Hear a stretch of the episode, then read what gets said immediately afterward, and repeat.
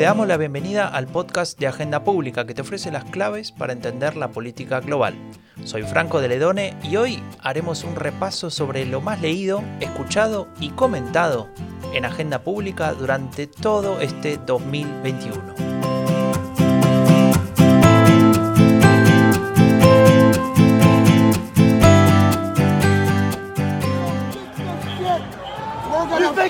one fucking day? Millions of Americans are armed to protect the Constitution of the United States against enemies foreign and domestic. 6 de enero de 2021. Casi que nos olvidamos, ¿no? Fue hace tanto tiempo. Se trata de la toma del Capitolio.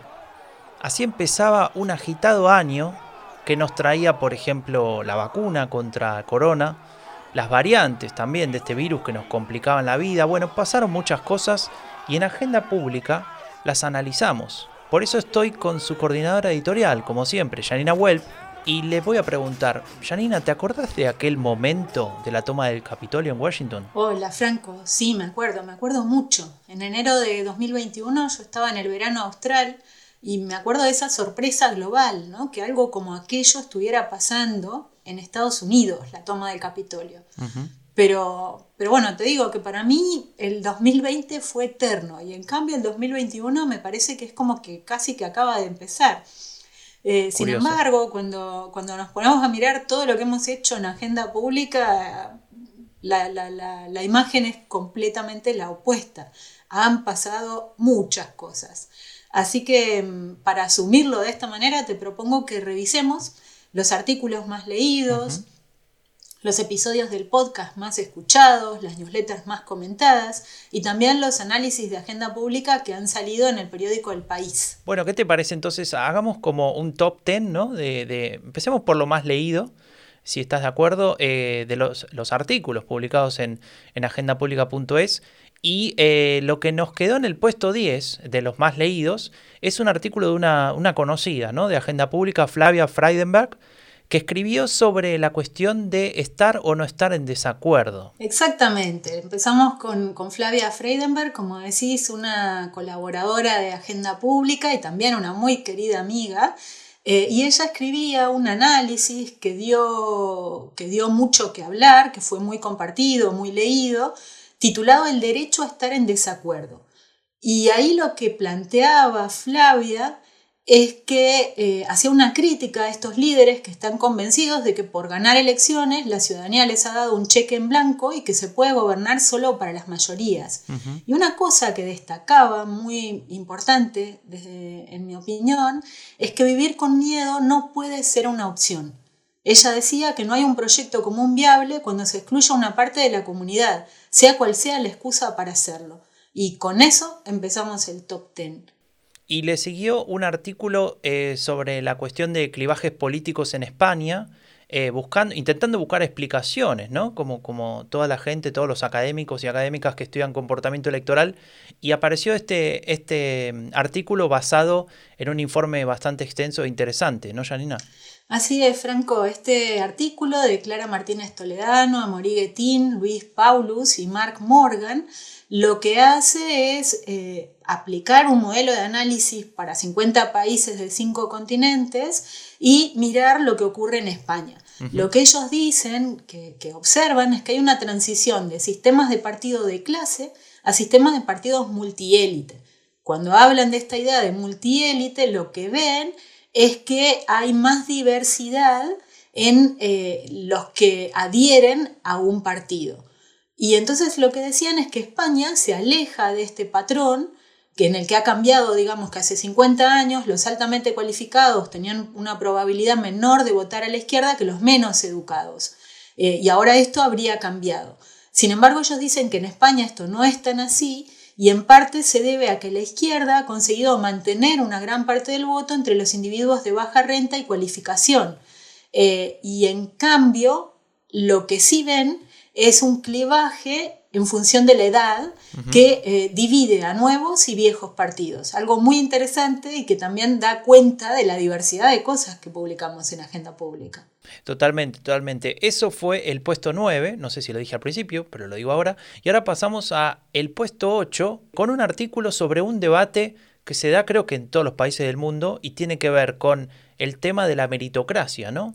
Eh, y ahí Pau Marie explicó en su artículo eh, lo que él piensa sobre esta cuestión. Sí, otro, otro artículo que generó eh, mucha, mucho debate, alguna discusión y, mucha adhesión también, porque lo que hace Pau Mariclose es revisar los datos que tenemos en torno a esta discusión de muy larga data y demostrar una vez más que eh, la retórica meritocrática niega o pasa por alto las condiciones de partida de, de los individuos que hacen culpabilizar a la víctima. O sea, si, si, te va mal es por tu supuesta falta de voluntad o esfuerzo, algo que los datos demuestran muy claramente que no se cumple bien y a su vez en sociedades menos meritocráticas como la española en el contexto europeo, eh, también hacen una especie de trampa porque la meritocracia al final acaba siendo muy, muy debilitada en todos los francos, además de generar enorme desigualdad. Mira, para pasar al puesto 7, eh, te voy a hacer escuchar algo, a ver si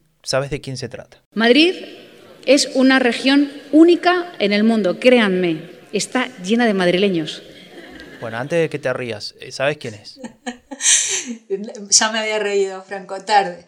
Claro que sabemos quién es. Es, Isabel Díaz Ayuso, la eh, presidenta de la Comunidad Autónoma de Madrid, que eh, bueno, ha generado mucha polémica durante este año 2021 por varias razones y por esto ha estado presente en la agenda de agenda pública, no directamente, sino en relación a las políticas y eh, propuestas, ideas que defiende. Y aquí viene como anillo al dedo justamente para presentar a nuestro, a nuestro top 7 un artículo de Pablo Allende Nieto, titulado La concentración institucional en Madrid como fuente de desigualdad, donde Allende Nieto dice que sí, definitivamente eh, España es un país descentralizado, según algunos indicadores, como el índice de autoridad regional de la Universidad de Oxford, es el segundo país más descentralizado después de Alemania, pero sin embargo hay cierta trampa en esta descentralización y esa trampa le concierne a Madrid.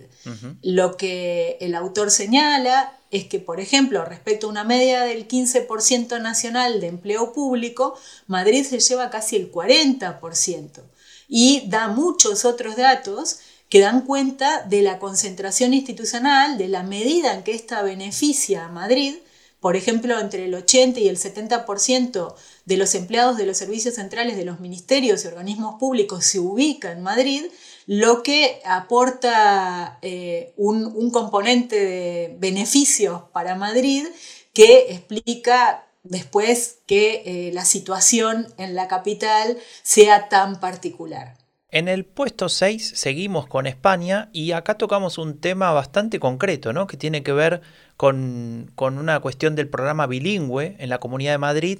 Lo escribieron varios autores y, bueno, Janina Welp eh, nos cuenta de qué se trató ese, ese artículo. Sí, Franco, insisto una vez más, me da, da gusto ver en el top 10 sacado a base de datos los artículos más leídos cómo dan cuenta de la diversidad de, temas que interesan a la comunidad lectora de agenda pública. ¿no?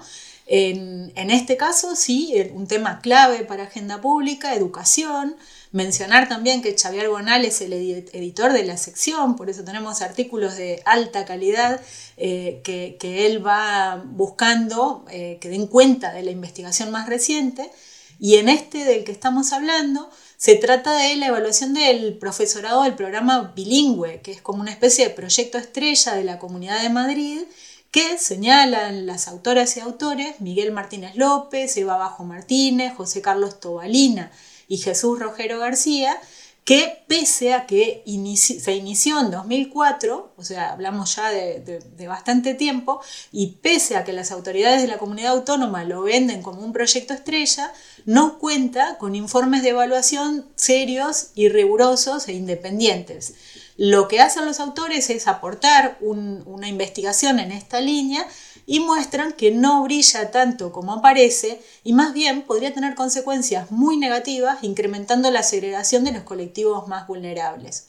Sé que la desigualdad, Franco, otro tema que sobrevuela muchos de los artículos que estamos mencionando. Sí, sí, siguiendo con esta idea de, la diversidad de artículos, en el puesto 5, ya hablamos de ciencia política, hablamos de sociología, hablamos de educación, en el puesto 5 aparece eh, un análisis jurídico entre los más leídos. Efectivamente, un análisis jurídico, Estado de Derecho, otra clave para agenda pública y sobre Cataluña, otro tema siempre eh, complejo eh, cuando se analiza el contexto español.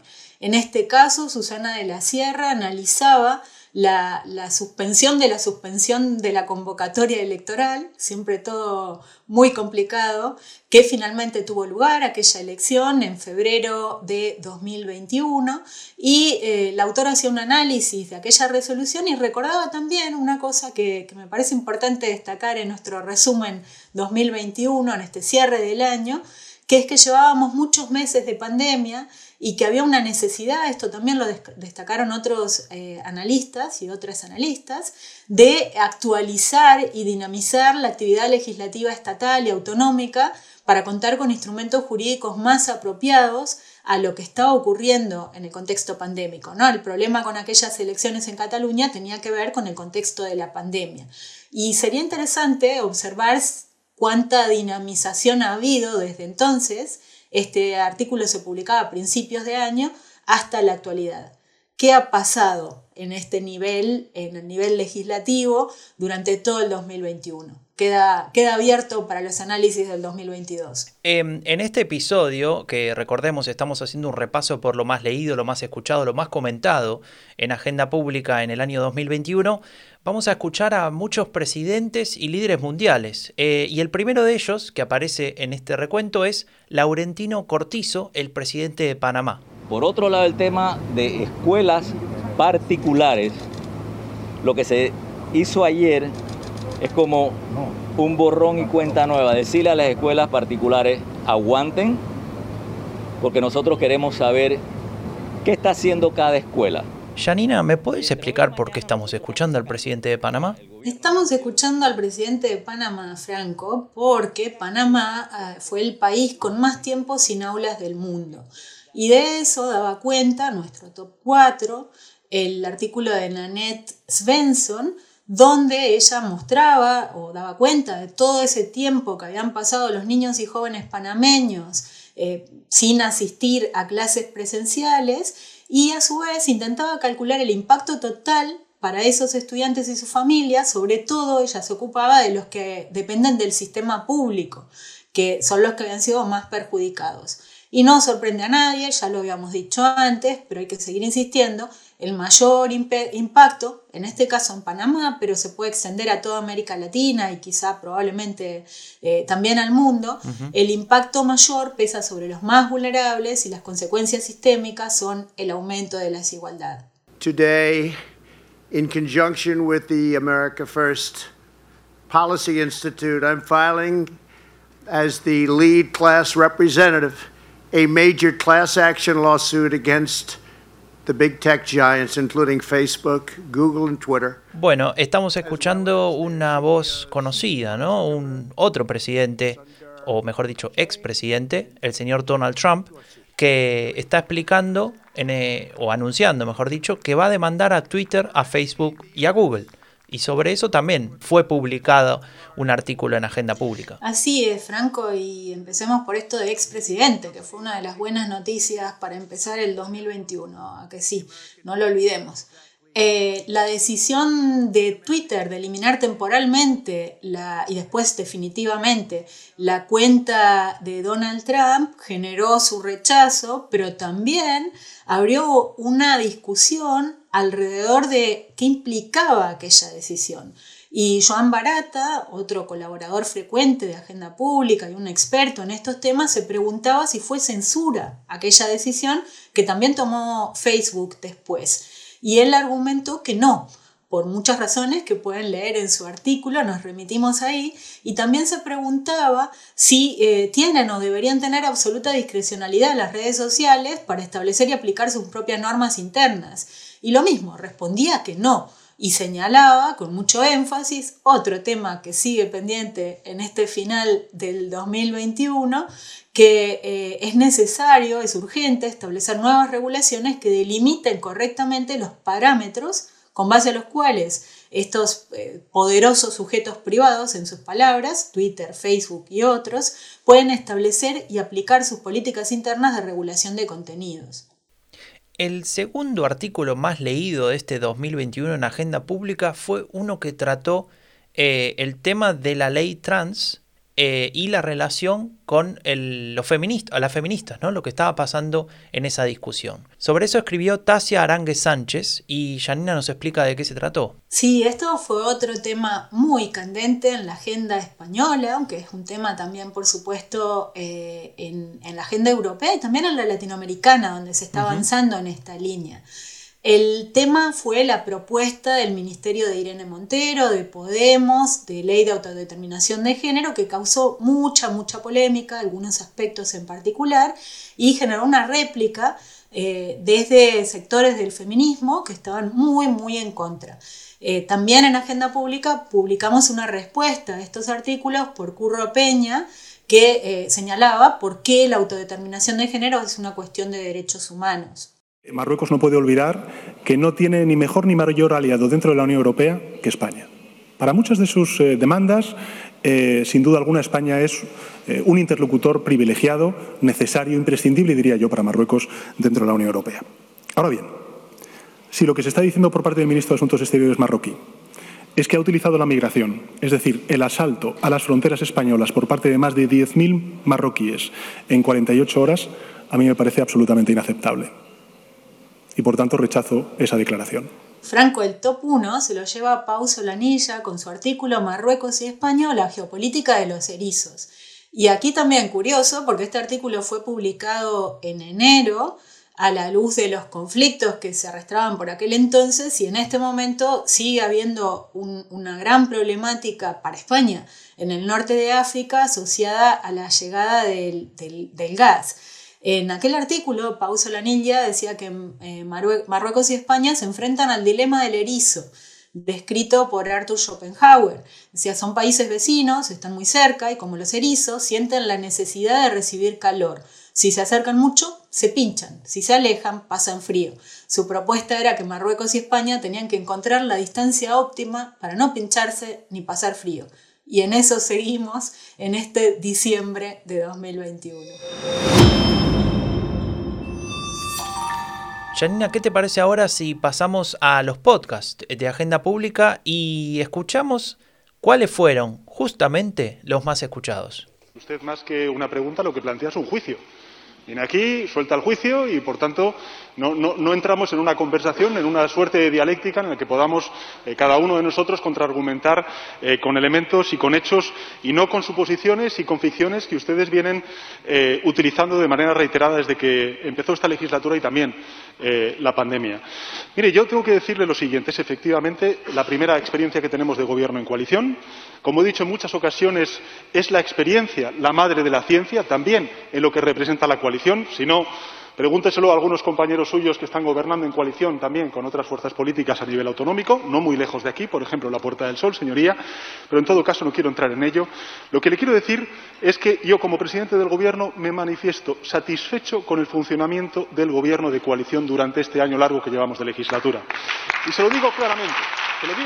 Buenísimo, Franco, el audio que has puesto para presentar eh, nuestro top 5 de los episodios más escuchados del podcast me ha recordado un poco a, Kiko Veneno, ¿no? la experiencia prima hermana de la ciencia.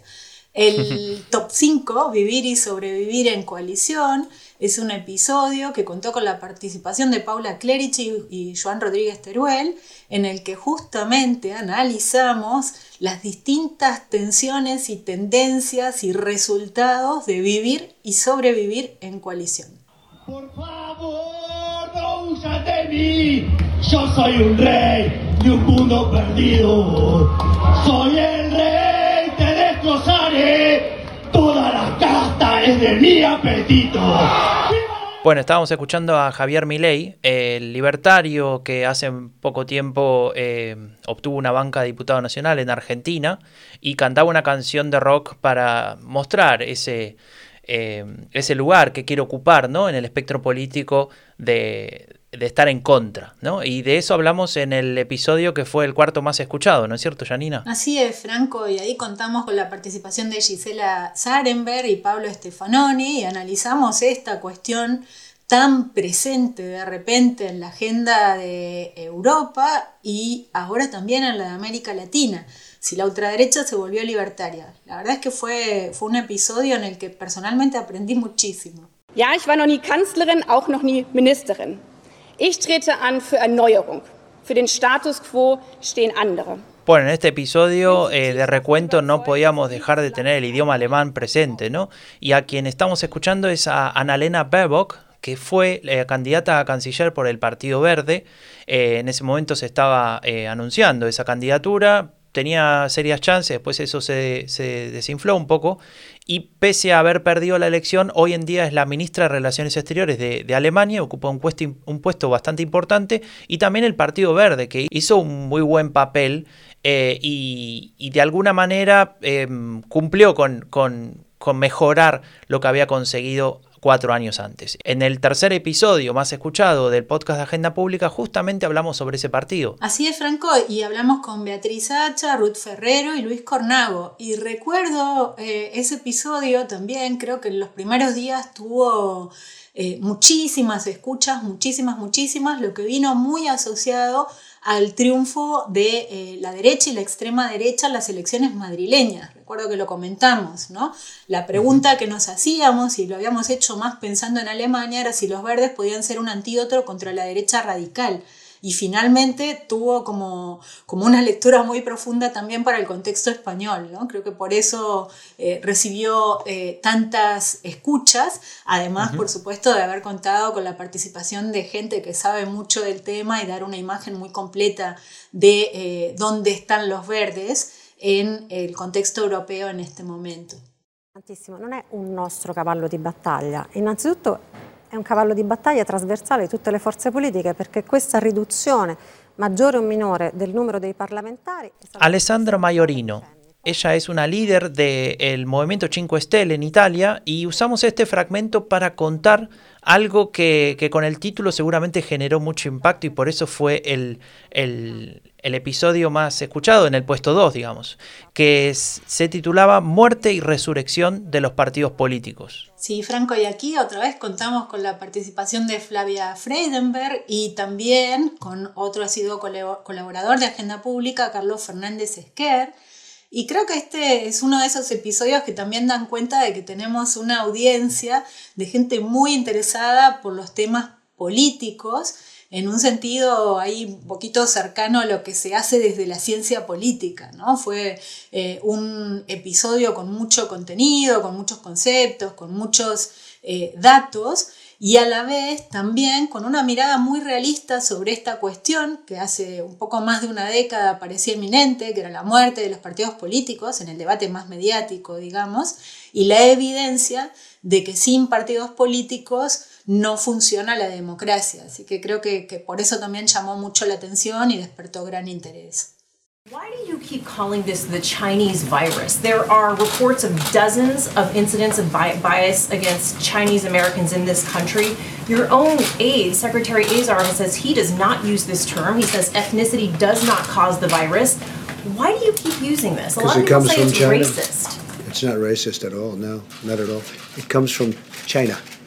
That's why. It comes from China. I want to be accurate.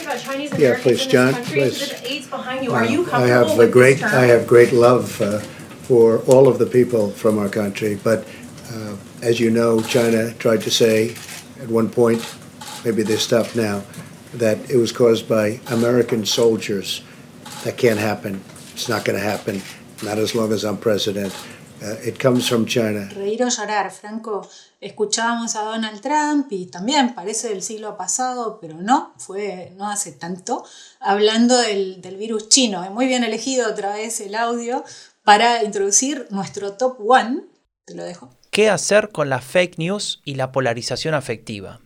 parece un episodio de punto de vista conceptual muy pesado, ¿no? En, en el sentido de que había que hablar de muchas cosas eh, pero lo resolvimos bastante bien, también lo resolvimos que fue justamente el más escuchado del año. Y a eso, por supuesto, eso se lo debemos mucho haber contado con las expertas y expertos que pudieron alimentar todas las dimensiones de ese episodio que a varios meses de su publicación sigue igual de vigente.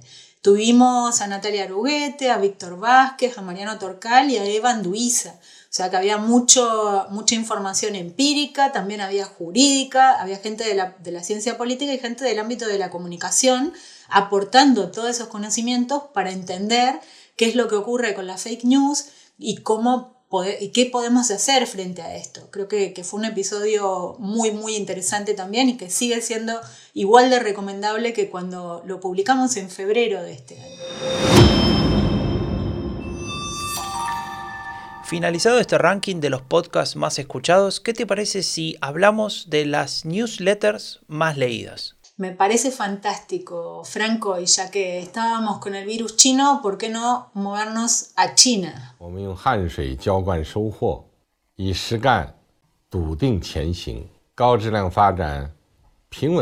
Estábamos escuchando, Franco, a Xi Jinping, el, el presidente chino, eh, y lo hacíamos justamente porque el Blick más leído, nuestro resumen semanal que sale todos los sábados, fue el de marzo, el del 20 de marzo más precisamente, y que se dedicó a su figura. Salíamos con, con un artículo sobre Chile, literatura, cómo piensa y quién es el presidente chino, donde se producía un encuentro entre la nueva administración Biden y las autoridades chinas en, a, 4.000 kilómetros de Pekín y poco más de 4.000 kilómetros de, de, Washington, en, en Anchorage, en Alaska. Y ahí se esperaba que se pudiera bajar un poco el nivel de las tensiones que había entre ambos gobiernos, que se habían escalado mucho durante eh, el gobierno de Donald Trump. No parece haber cambiado mucho eso a día de hoy y sobre todo en estos días donde eh, ha ocurrido el summit por la democracia organizado por Biden, al que ha respondido el gobierno chino publicando un white paper eh, donde explican por qué China es una verdadera democracia tema también para seguir trabajando durante el 2022 porque seguramente sorprenderá mucho eh, lo que ha producido, lo que se ha producido en ambos lados del planeta. Bueno, y si seguimos hablando de conceptos eh, fuertes, ¿no? Con, con, peso propio, etcétera, como puede ser democracia, ¿qué te parece si eh, ponemos sobre la mesa el concepto de impuestos? Pues muy bien, Franco, ahí vamos. Miren ustedes, en España la fortuna, y lo dice Forbes, la fortuna de los 23 españoles más ricos, pese a terribles circunstancias confiscatorias, ha subido un 16%. Resulta Vamos a afrontar el debate de verdad. Si para ustedes el problema no es ni el momento ni la escala que lo haga Europa, ustedes el problema es que no quieren que los más ricos contribuyan. Las grandes tecnológicas en el año 2018 pagaron en torno a un 2% de impuestos de sociedades. Una pyme podía llegar a pagar hasta un 25%. De nuevo, no es subir o bajar impuestos, es a quién, y en este caso es equilibrarlos. Netflix resulta que pagó en el 2018 3.146 euros. Eso es lo mismo que 20 suscripciones a Netflix. Hay más de 20 suscripciones a Netflix en España, ¿verdad?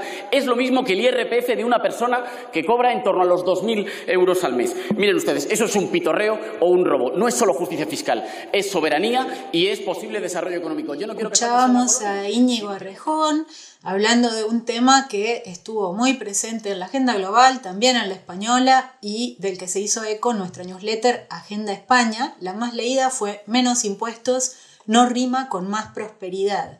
Y ahí nos ocupábamos de esta cuestión que a, su vez ha sido también eh, incentivado el tema por las posturas del libertarismo antiestado y anti, antiimpuestos, como la de Isabel Díaz Ayuso, aunque también mencionábamos en los artículos más leídos que la posición institucional de Madrid probablemente explica por qué puede permitirse bajar los impuestos y no perder eh, ventajas.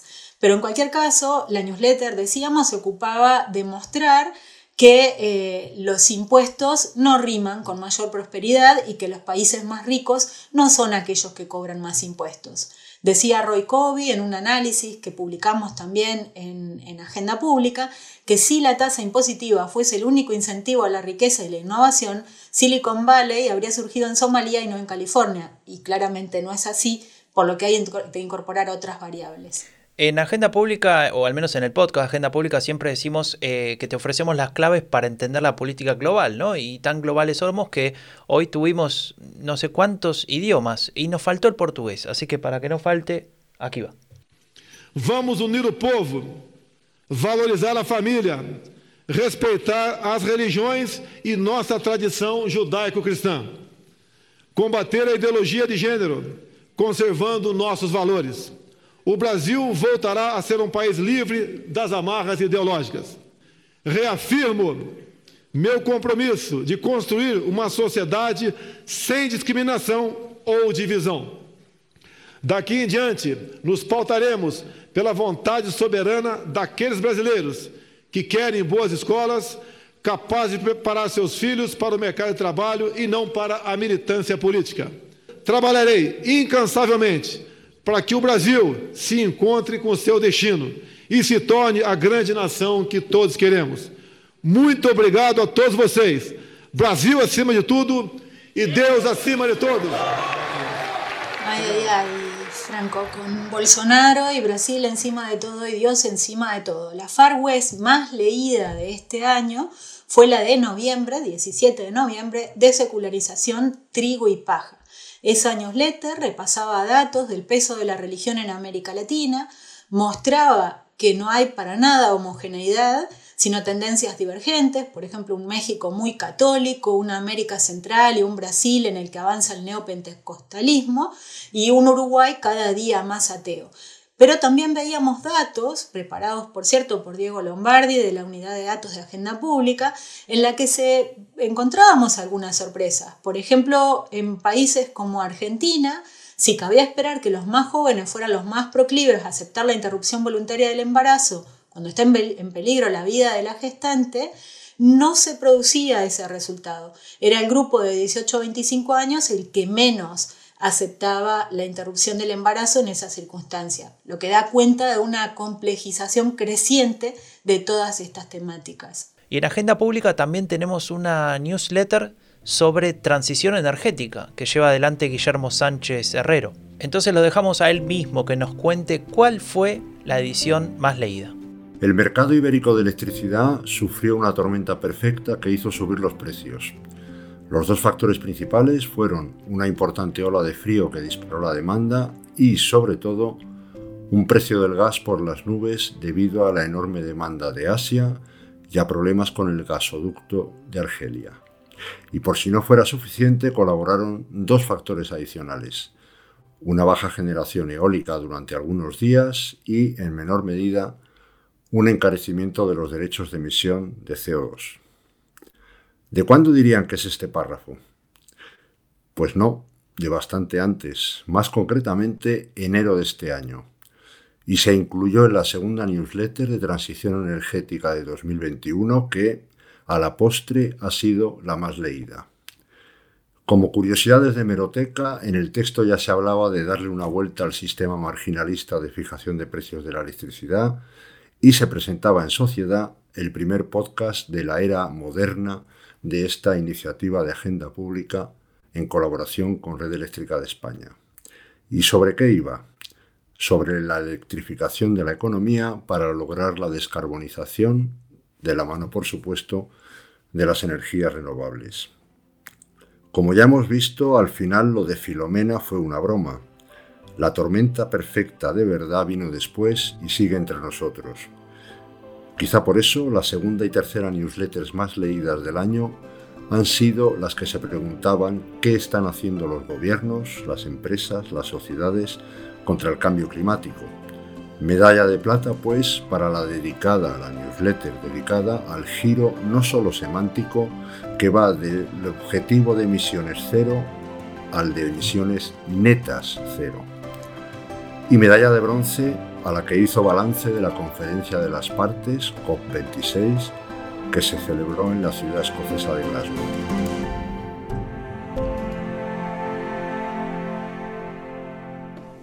Bueno, Franco, nos vamos acercando al final del episodio. Es mucho lo que hemos hecho en Agenda Pública y todavía nos queda por repasar los análisis que hemos publicado en el diario El País, análisis de Agenda Pública para el país. Uno de los que quisiéramos destacar es el de Joan Rodríguez Teruel sobre la hipótesis de la España vaciada, donde Teruel señalaba que a diferencia del clivage urbano-rural, que dio forma a eh, posicionamientos políticos a fines del siglo pasado, en este momento la nueva división que surge no sería capaz de configurar un clivage en este sentido. Un, un análisis muy, muy interesante y muy recomendable. Otro que nuevamente da cuenta de la gran diversidad de cuestiones que vamos tocando desde agenda pública, se centró en tratar de comprender por qué aumentan las protestas y el descontento social. Aquí Isabel Ortiz y Hernán Sáenz Cortés analizaron protestas a nivel global y señalaban que la principal causa por la que se han ido amplificando y que se producen es la percepción de fracaso de las democracias o del sistema político. Y antes de pasar a otro de los artículos eh, publicados en el país por parte de Agenda Pública, escucha este audio. Y ahora me cambia usted toda la cosa y dice usted que España tiene que pedir perdón. ¿Y usted cómo se llama? Dígame usted cómo se llama, por favor. Yo me llamo Andrés Manuel López Obrador. O sea, Andrés por parte de los aztecas, Manuel por parte de los mayas, López. Eso, es, vamos, es una mezcla. Incas. Y Obrador de Santander, por, mayor, mayor Hombre, hombre, es que, es que si no hubiesen pasado algunas cosas, perdone, usted no estaría ahí. En esta época en la que se pide perdón por todo, yo no voy a engrosar las filas de los que piden perdón. No lo voy Ay, ay, ay, Franco, con el, nivel del debate que eh, nos imponen o intentan imponernos algunos políticos. Estábamos escuchando a Aznar con motivo de eh, los debates que se cruzaron con el presidente de México también en ocasión del 12 de octubre. Y justamente uno de los artículos que salían en el país sobre este tema, con otra mirada, profundamente otra mirada, fue el de Javier Carbonell, donde se preguntaba por qué es tan difícil hablar sobre colonialismo y Carbonell decía que no se puede combatir el revisionismo de derecha sobre la historia imperial desde la mera vergüenza del pasado, sino que hay que reivindicar otra España que representa lo mejor de los ideales universales, o sea, un llamado a pensar España desde otro punto de vista, que creo que es también el que compartimos en Agenda Pública y por el que pusimos el nombre de nuestra newsletter, Agenda España, justamente con, esta idea. Janina, y para seguir con América Latina tenemos otro artículo, ¿no? Sobre la región o sobre un país de la región. Así es, tenemos también, publicamos muchísimos artículos, tanto en Agenda Pública como en el país, sobre América Latina. Eh, pero hubo algunos que, eh, cuyos temas fueron especialmente candentes este año. Uno de ellos fue el de Maritza Paredes eh, sobre Perú. Ella eh, se preguntaba o titulaba, ¿puede el presidente Pedro Castillo gobernar Perú?